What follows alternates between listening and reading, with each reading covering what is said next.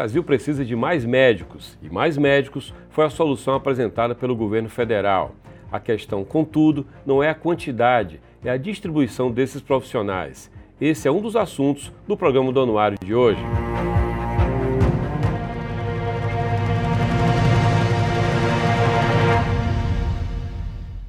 O maniqueísmo tem sido a marca do debate político no Brasil. De um lado, bolsonaristas, do outro, os petistas. A população assiste a tudo isso querendo qualidade nos serviços públicos, especialmente na saúde. E os médicos foram personagens muito marcados por esse maniqueísmo. No Ceará, o Sindicato dos Médicos foi uma das trincheiras mais fortes em se tratando de bolsonarismo. Hoje, na gestão, o médico Leonardo Alcântara tem um discurso diferente. Ele fala em equilíbrio, em diálogo. Outro dia esteve, por exemplo, com o ministro Camilo Santana da Educação. E é com Leonardo Alcântara, presidente do Sindicato dos Médicos, que eu converso agora no programa do Anuário. Presidente, o Sindicato dos Médicos do Ceará ele foi muito aguerrido nos últimos anos, acho que duas gestões para trás, se tornou uma entidade muito aguerrida, uh, fiscalizando o poder público, né? vocês criaram um corredômetro para fiscalizar o hospital. Qual o momento do sindicato hoje? Como é que vocês hoje, qual é a agenda de vocês no Ceará? Ela continua sendo uma agenda, sobretudo, focada no setor público e o setor privado? Perfeito. É, o setor privado é um grande desafio, exatamente como você falou, Jocélio. É, a gente tem intensificado essas ações, eminentemente sindicais. É, durante esses últimos, últimos anos, a gente pensou: olha, vamos ampliar o, o, os horizontes do sindicato, vamos atender o médico de mais formas. E a gente até conseguiu. Mas é interessante, quando a gente vai ver mesmo, no dia a dia, ele identifica o sindicato pelas ações que são sindicais. Então, por mais que a gente tente fazer ali, vamos chamar, produtos diferentes, formas diferentes de atrair o médico, formas diferentes de, de, de colocar a marca do sindicato para a categoria, ele se identifica muito com as ações sindicais que são essas, né? Ações de, de, de denúncias, ações de, negociações, principalmente com o ente público. A gente tem sim algumas ações com o ente privado, principalmente com convênios de saúde. Existe uma queixa muito forte da categoria médica em relação ao quanto os convênios de saúde pagam por uma consulta, pagam por uma cirurgia, que essas tabelas estão defasadas. Então existe, existe essa, esse, embate também. O uhum. médico acha que está recebendo pouco, o convênio, ele nem fala que está pagando muito, mas ele fala que não tem como pagar mais. Então aí a gente também entra com alguma interlocução. Mas eu confesso a você que é, é, é a, a, atuação ela acaba indo muito mais para o setor público do que para o privado. É um desafio que a gente tem que, tem que encarar aí futuramente, estar tá mais presente nessa, nessas disputas aí, vamos chamar assim, uhum. assim, nessas demandas do, dos médicos em relação ao setor privado. É, o setor privado ele tem suas queixas, tem seus lamentos, as operadoras apontam um buraco nos seus orçamentos, né? falam na inflação médica não compensada pelos reajustes que há nos planos. Com a situação hoje que, digamos, de compreensão da parte dos médicos, quanto a situação também que não é, por assim dizer, 100% saudável das operadoras? É, então, de forma, quando, quando eles nos procuram individualmente, eles, eles vêm queixosos, né? Mas até o volume de queixas, talvez por isso a nossa atuação não seja tão forte no setor privado, é muito menor do que em relação ao setor público. Então, nesse sentido, de uma forma indireta, eu posso inferir que existe talvez uma certa, uma certa acomodação ou mesmo uma certa, uma certa aceitação com as dificuldades que os planos de saúde tanto, tanto colocam aí para a gente no dia a dia, né? Exatamente como você falou. Eles falam que as, tá, tá, praticamente todo o plano de saúde está dizendo que está difícil fechar as contas, né? uhum. né? Está difícil é, é, é, é, cobrir esses custos médicos, né? E no Brasil tem tido uma consolidação muito grande, né? As operadoras vão comprando, comprando, as menores vão sendo engolidas e a concentração é sempre ruim para o trabalhador nesse aspecto, né? Ou seja, as mesas são maiores para negociar, né? Exatamente, as mesas são maiores é, o, existe um domínio, né, um, uma, fra, uma, fração de mercado muito maior no número de pou, na, na mão de poucas pessoas e, e, as negociações ficam bem mais difíceis, principalmente uhum. porque muitas dessas operadoras, a gente tem até uma grande operadora proveniente do Ceará, que hoje é nacional, mas proveniente, proveniente do Ceará. Mas muitas operadoras, as, as relações são, são mais no centro-sul do país, então tá. então até nisso a nossa interlocução fica um pouco, um pouco complicada, fica tá. mais difícil, por conta da questão geográfica mas temos atuado na, na, na, tentativa exatamente de dirimir esses problemas que chegam a nós. Novamente, são problemas em número muito menor do que os que apontam uhum. aqui na uhum. questão pública mesmo. O que é, que é sobretudo, a pauta pública, então? É, você está falando de remuneração, é carga horária, é a relação do ente público com as chamadas cooperativas? O que é que é o principal ponto, os principais pontos na relação com o setor público? Em relação a, a, se a gente for falar de queixa do médico, ou seja, um médico que já está alocado no setor público, o que ele mais queixa para a gente em volume mesmo, muito mais do que a questão remuneratória que existe e, e infelizmente tem sido crescente, é condições de trabalho. Por incrível que pareça, na pandemia isso aí, é, digamos assim, cresceu de uma forma assustadora, né? E, e, a gente até entende, né? Existia uma dificuldade de insumos, realmente todo mundo procurando as mesmas coisas no mundo inteiro, uma competição global pelos mesmos insumos. Mas fora isso, tirando isso, já, vindo para a nossa naturalidade, tanto pré quanto pós-pandemia, a gente ainda tem situações muito precárias. Então, o que mais incomoda o médico mesmo, que está no setor público, é ele está fazendo um atendimento, ele atender um paciente um pouco mais grave, ele saber como conduzir determinada, determinada circunstância e ele não ter ou o exame ou a medicação necessária para conduzir. Então, um paciente que chega com uma dor no peito, a gente tem que pensar no infarto, né? É. Logicamente, você tem as características da dor, mas você pensa no infarto, um paciente já idoso e tal. Então, assim, muitas unidades de saúde no, no, no, estado como um todo não tem um eletrocardiograma. Então, assim, é um aparelho simples, um aparelho barato, quando tem às vezes está quebrado. Então, são essas circunstâncias são, é o que mais estressa o médico, né? Isso é o, é o, é o ponto número um de quem está alocado. O ponto número dois acaba sendo remuneratório. Aí vai desde os valores defasados até os atrasos, né? Quando a gente fala em nesse temor do médico, ele está sujeito às responsabilidades do que vem acontecer com o paciente. E aí eu lembro de uma discussão recente os médicos ah, se reuniram num congresso, um congresso de uma, uma, área específica, não recordo, entregaram a um ministro do STF uma proposta de discussão do que vem a ser o chamado erro médico. Né? No que é definido como erro médico, Leonardo, tem diversas variáveis que vão além da capacidade do profissional. Como é que você discute esse tema aqui no Ceará? É, o, é, é, é um, tema, um tema muito relevante no momento, exatamente porque existe uma judicialização maior da medicina. Quando fala da saúde, em forma geral, a gente fala muito da judicialização em relação aos planos. Sim. Ou seja, aquele, aquele, aquele usuário do plano que está cobrando que o plano cubra um determinado serviço. Mas existe também, isso é uma tendência global, a gente não tem como fugir disso, uma judicialização em relação à prática médica. Né? Eventualmente a pessoa pode questionar, houve um erro, houve uma falha, isso tem que ser averiguado. Então, por essa questão, é, uma das queixas que eles fazem muito é em relação ao próprio termo erro médico. Porque o erro médico, é, é como ele está conceituado, ele na verdade perpassa todo o sistema de saúde. Então a falta de um insumo, a aplicação errada de um insumo por um outro profissional não médico, mas um profissional do setor, tá. é considerado erro médico. Ou seja, é um termo meio genérico que aí e, e, e, quando você vai, quando você coloca, e aí é até uma questão de comunicação, muito mais propriamente do que, do que jurídica. Então, quando você vai comunicar isso, muitas vezes você fica, você acha que foi o médico que errou naquele processo, e muitas vezes não foi.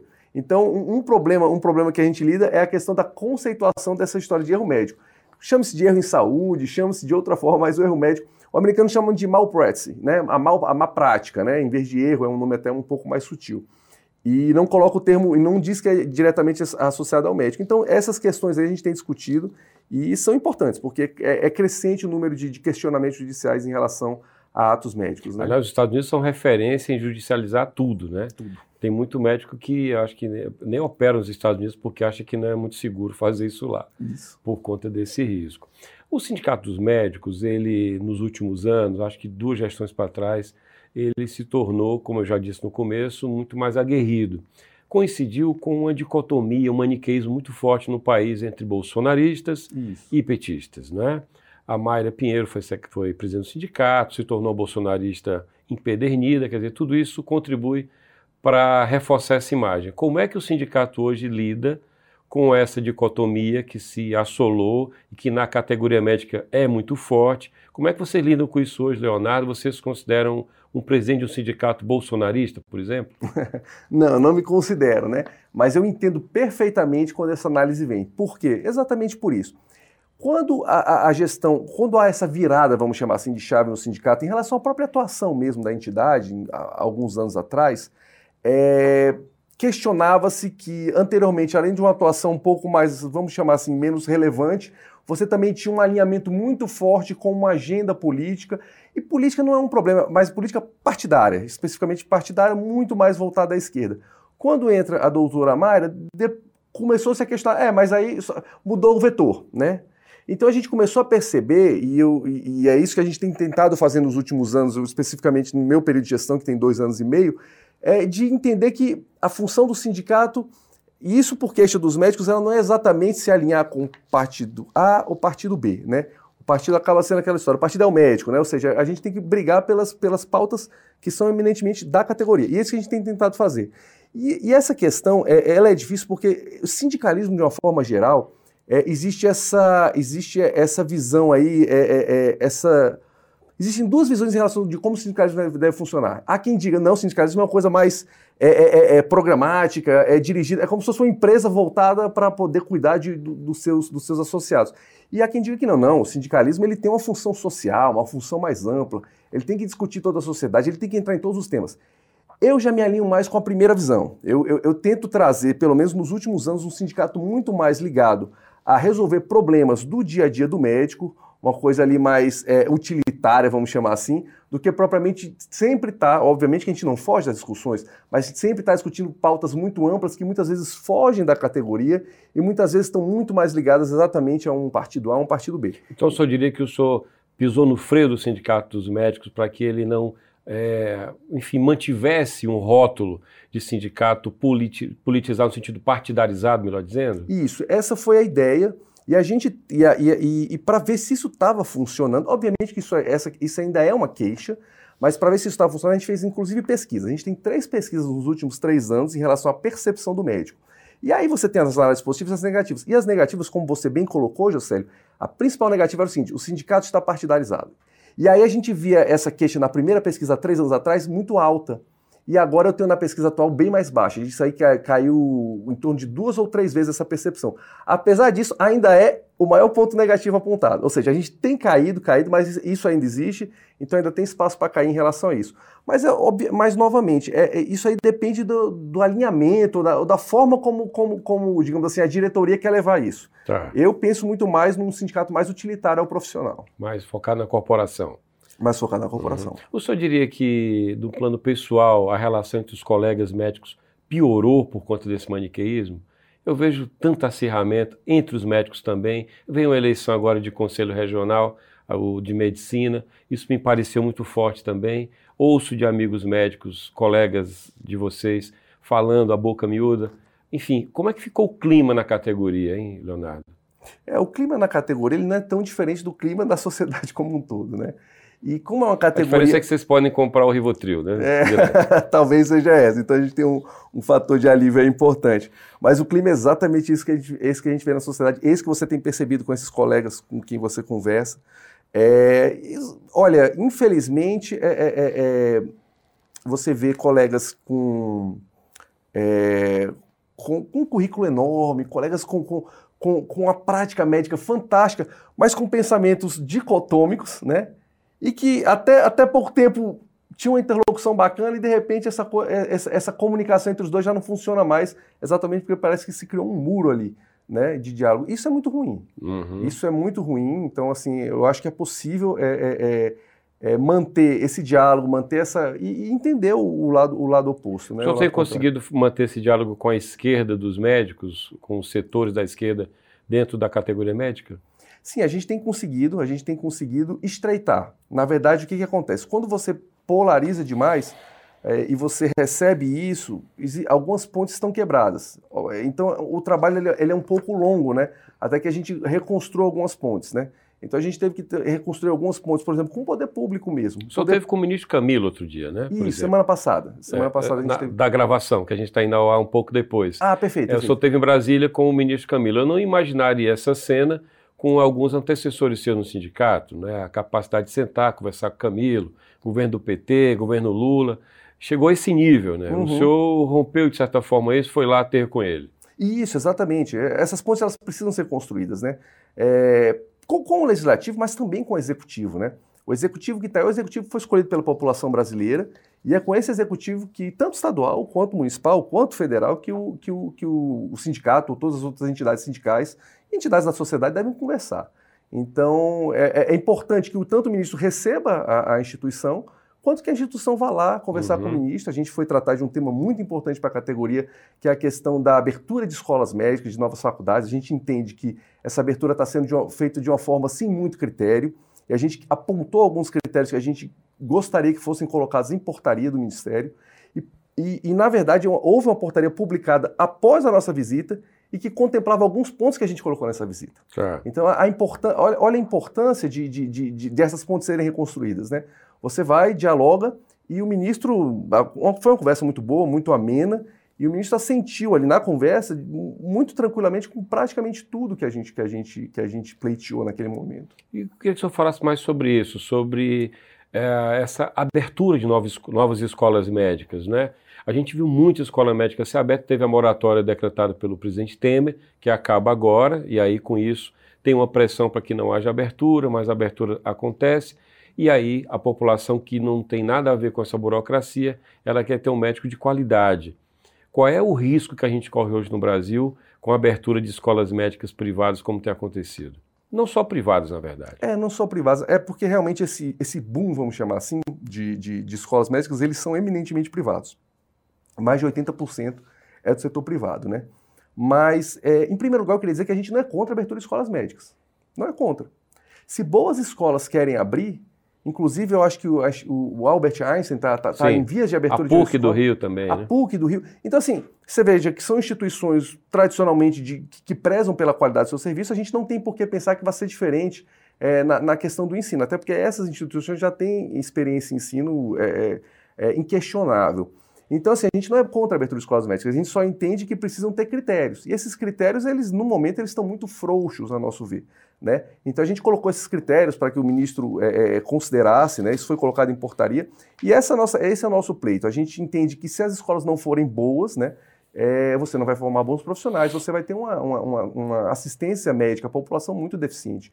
Essa é nossa. E a saúde pública, então não adianta nada a gente, a gente é, é, cuidar de outros setores da saúde pública, resolver a questão remuneratória, resolver a questão de insumos, como eu mesmo acabei de falar, se você tem profissionais que não são bem formados e que vão trazer uma, uma assistência ruim. Né? É, Leonardo, com relação a isso, o Mais Médicos, novo Mais Médicos, ele cria lá um, um, digamos, um filtro pela localização em função da demanda.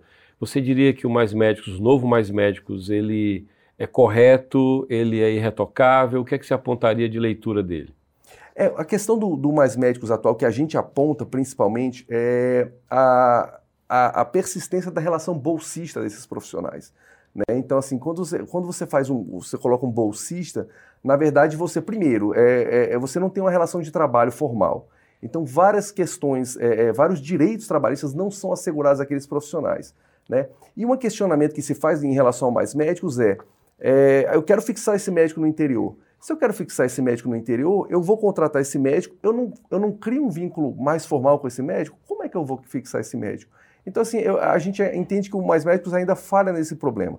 A gente acredita que deva-se deva -se caminhar né, para uma carreira de Estado, é, para que a gente consiga fixar esses médicos no interior, em locais realmente com estrutura muito precária, mas se eu quero trazer esse profissional para lá porque é importante, eu preciso dar uma, uma, uma segurança maior para esse profissional. O senhor concorda que o que foi determinante para essa ruptura, para esse acirramento de boa parte dos médicos com o PT na, na época de Dilma foi o Mais Médicos original, quando havia um questionamento, me parece legítimo, de vocês cobrar o, o revalida, quando esse questionamento foi ignorado pelo governo, aquilo foi determinante? Aquilo foi determinante. Aquilo é o ponto-chave. É, é, a mesma questão. A gente não é contra a abertura de escola médica, a gente quer que tenha qualidade. A gente não é contra a abertura de que nenhum profissional médico formado em qualquer local no mundo venha para o Brasil. A gente só, a, a, pelo mesmo motivo, por, por, a gente entender que a qualidade é, precisa disso, a gente quer que esse profissional ele passe por uma, uma, uma revalidação de diploma. Ele, ele teste seu, os seus conhecimentos para que ele possa exercer medicina no Brasil. Esse é o único ponto que a gente colocou naquele momento. E realmente a, a, a falta de diálogo, talvez, naquele momento, a falta de uma, de uma a necessidade de correr com aquilo, porque a, o Mais Médicos veio um pouco a reboque daqueles protestos de 2013 e, e, e, vinha, e começaram a questionar serviços públicos, e aí uma das respostas o Mais Médicos. Então existia uma pressa do governo para andar com o programa, e talvez por isso não houve um diálogo, um diálogo correto com a categoria, e por isso houve todo esse acirramento. É, quem, quem defende alega que isso é secundário diante do fato que tinha um médico lá para atender. Mas surgiram questionamentos também na categoria médica quanto à qualidade do serviço oferecido, quanto à formação dos médicos cubanos. Isso tudo foi muito forte, talvez compõe esse combo, né, Leonardo? Sem dúvida, a gente recebia é, de colegas médicos, né, é, indicações de exames ou mesmo é, condutas que quando a gente olhava, aquilo ali não estava muito olhado, eu não vou nem falar com, a, com, as práticas que são exercidas aqui no Brasil. Então ali faltava alguma coisa.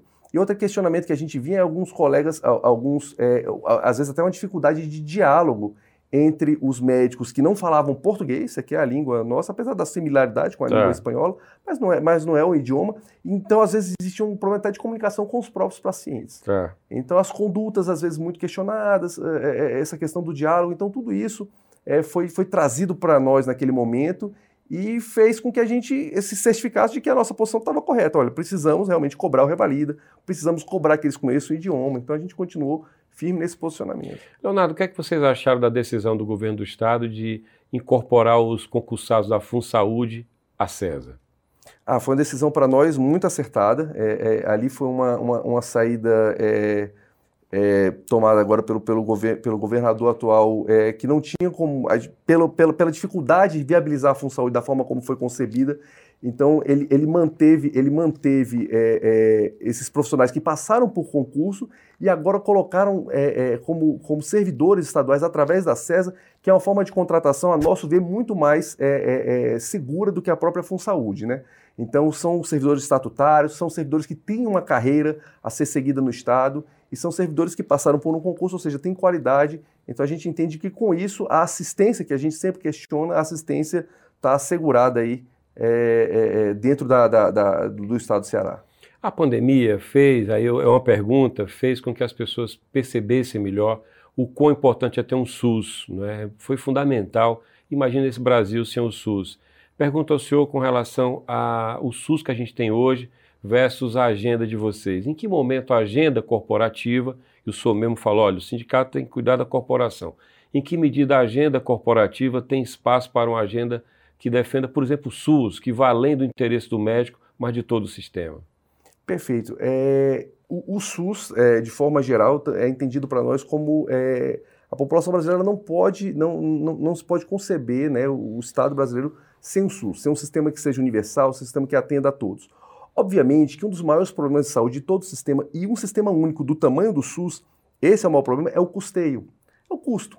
Como é que você vai é é, é, é, é, atender tudo que ele se propõe e, e, segurar o custo disso? Como é que você vai, com, com, com a verba que você tem, como é que você vai distribuir e alocar isso? E, obviamente, que quando entram pleitos corporativos, pleitos de categorias, principalmente na questão remuneratória, isso impacta também no custo. Então entra novamente essa. E aí os gestores eles têm que trabalhar muito com isso. Como é que a gente vai alocar esses recursos? Como é que a gente vai atender os profissionais? Como é que a gente vai atender a população? Como é que a gente vai manter as estruturas funcionando? Então, assim, é, a categoria médica ela entende que o SUS deva, deva ser fortalecido e parte do fortalecimento passa pelo aumento do custeio. Né? A gente precisa realmente de novas formas de custeio. Existem custos crescentes na saúde, haja visto que a gente acabou de discutir em relação aos planos, o problema dos planos, planos de saúde dos operadores hoje é a questão de custeio. Então, para o SUS não é diferente.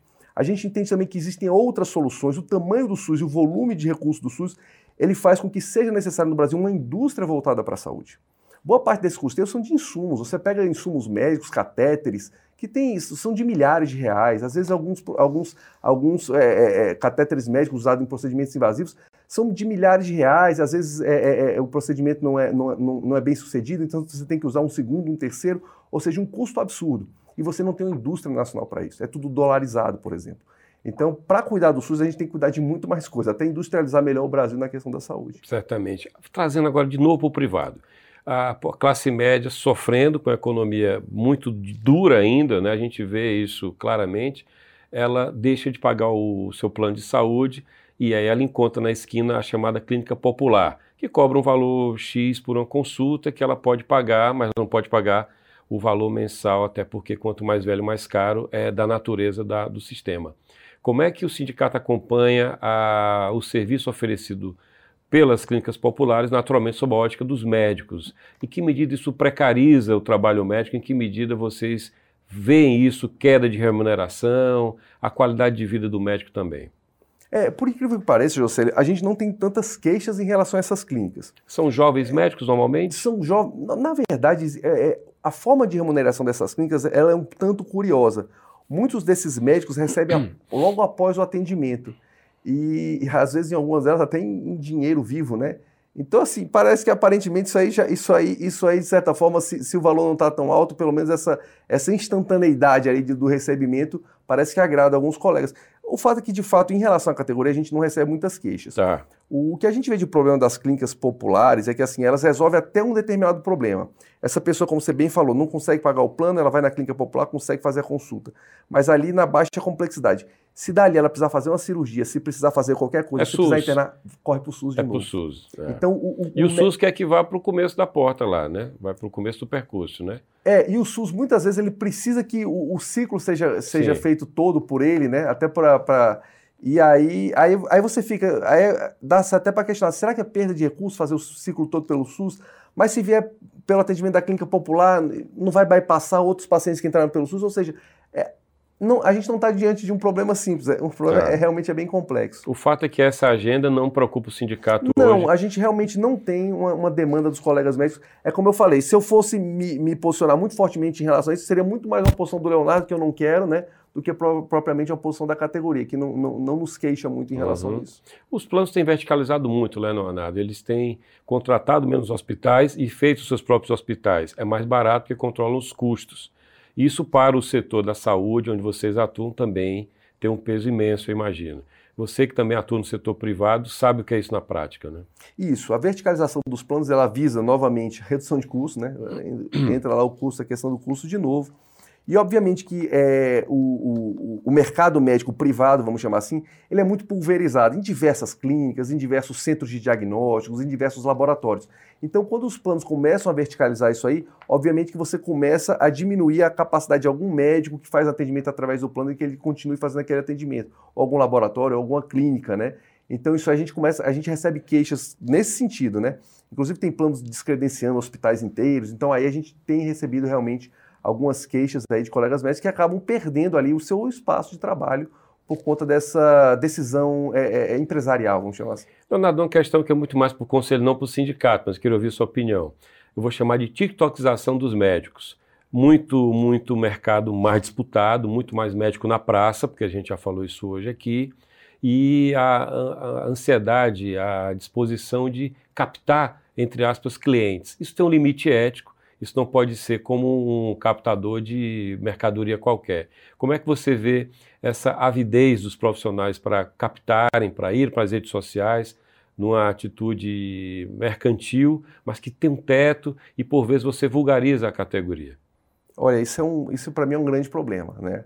É, ao passo que eu entendo que o médico ele deva saber se colocar na rede social, ele deva se, ele de certa forma ele está, ele tá, ele, didatizar conteúdos, é, né? didatizar conteúdo, e até, de certa, e, e até se vender, mas se vender de uma forma correta.